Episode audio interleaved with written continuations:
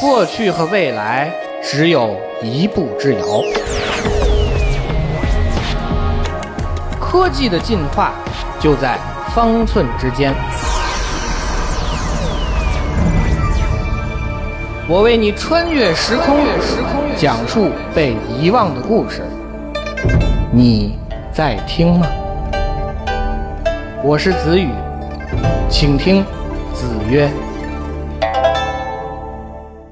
这里是经济之声专栏子曰，我是子宇。怀旧这几年在游戏领域成为一种独特的潮流，有很多沉睡多年的知名 IP 都通过推出新作品、复刻和授权这些方式，重新回到了市场当中。这几天正在热映的电影《头号玩家》票房大卖，也让人们看到了经典游戏元素在市场当中的巨大号召力。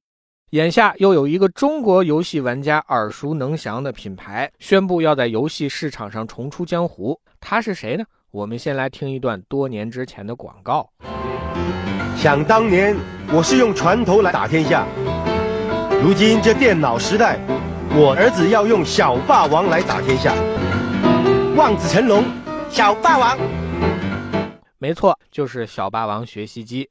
小霸王学习机对于很多八零后来说都是珍贵的童年回忆，有不少人现在依然能够脱口而出当年的那句广告词：“小霸王其乐无穷。”从这一点上来看，小霸王在中国市场上确实是非常成功的。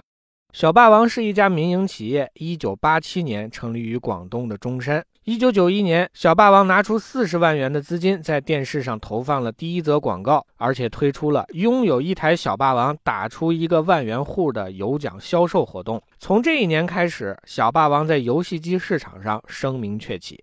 一九九三年，大名鼎鼎的小霸王电脑学习机正式推出，就是这款产品让小霸王和跳跳糖、粉黄雪梅、太阳锅巴一样，成为一个怀旧的符号。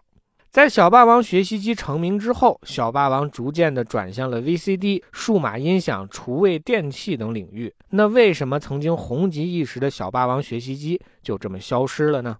直观来讲，上世纪九十年代，电脑在中国市场上的普及，成为小霸王学习机淡出的直接原因。但是对于游戏玩家来说，小霸王本身的山寨属性，也许才是最重要的问题。如果你还能够找到小霸王学习机的图片、视频或者是实物，我们不妨来观察一下。大家可以明显的发现，这台机器所配备的手柄、接口以及游戏卡带的规格，和任天堂旗下的 FC 游戏机完全的一致。两个品牌的软件产品几乎可以直接的兼容。实际上，任天堂游戏机只要配备专门的键盘，就能够实现小霸王的全部功能。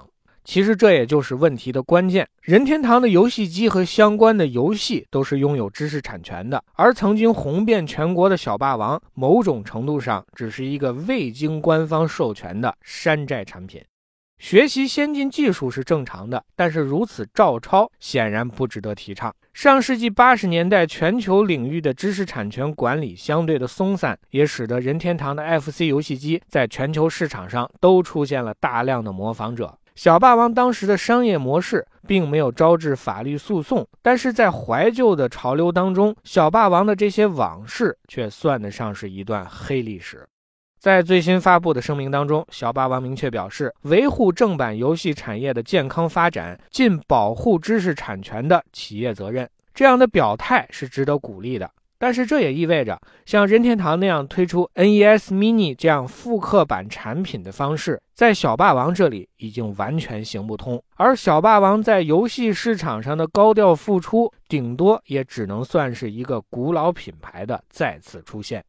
在二零零九年，小霸王还推出了拥有自主产权的新一代学习机产品。在二零一六年，小霸王还和处理器生产商 AMD 签约，研发定制的 VR 主机芯片。但是这些新闻在当年都没有引起任何的关注。虽然小霸王把自己排在微软、索尼和任天堂之后，定位为全球第四家高端主机芯片企业，但是如此的定位能否令人信服，就是另外一回事儿了。小霸王回归游戏机市场成效如何，最终还是得看市场和用户的选择。